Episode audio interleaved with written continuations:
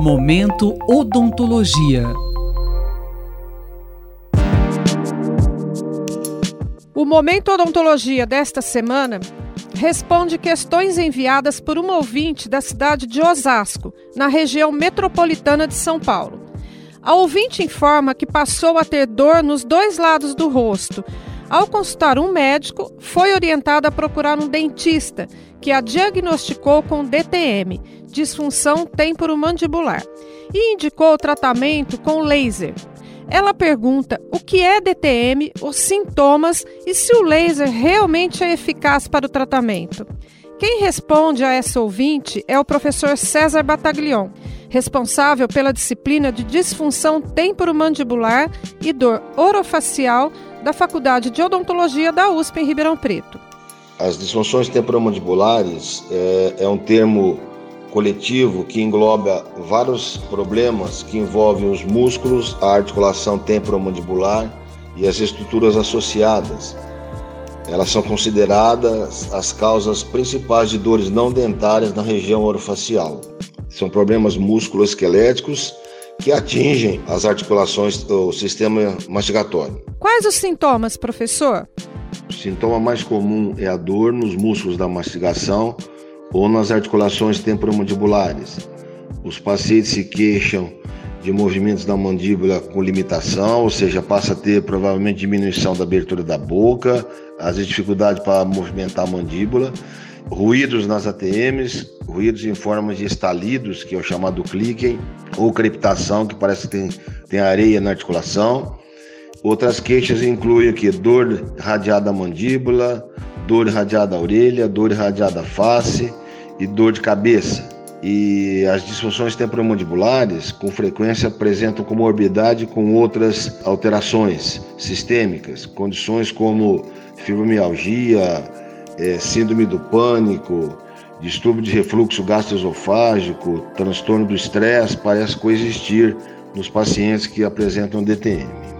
A DTM é uma condição que afeta principalmente adultos, sendo duas vezes mais comum em mulheres que em homens.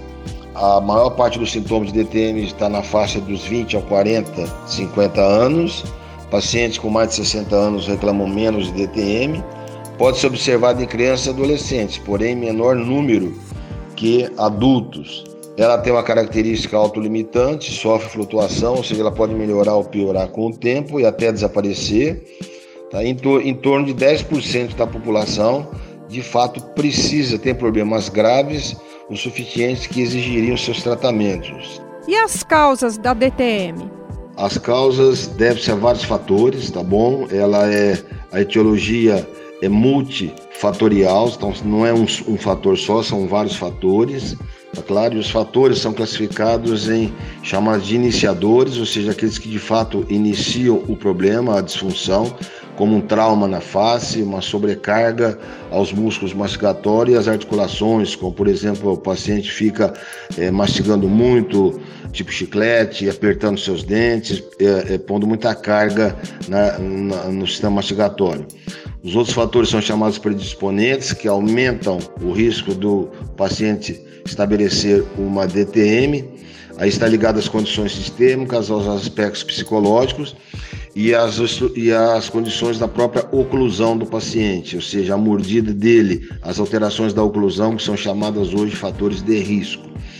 E ainda os fatores chamados perpetuantes, ou seja, aqueles que influenciam na progressão ou na remissão da DTM, como são chamados fatores, incluem os fatores comportamentais, sociais emocionais que contribui para perpetuar a disfunção no paciente. Qual o tratamento mais indicado?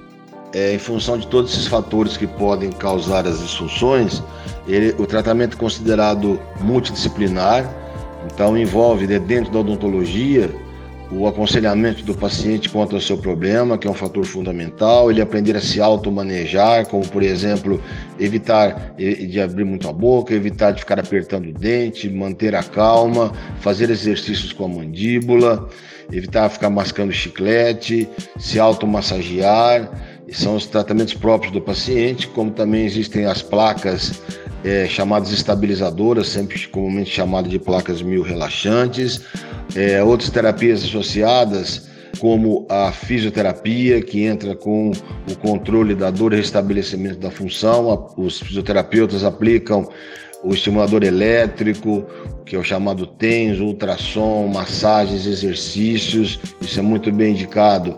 O laser também é indicado como tratamento pelos dentistas e pelos fisios, a acupuntura, o agulhamento a seco, por vezes o controle da dor com bloqueios, é, a terapia fonoaudiológica também participa também na, nas modalidades de tratamento, com exercício, restabelecimento da função, do, uh, restabelecendo a função dos músculos, então a fonoaudiologia também participa.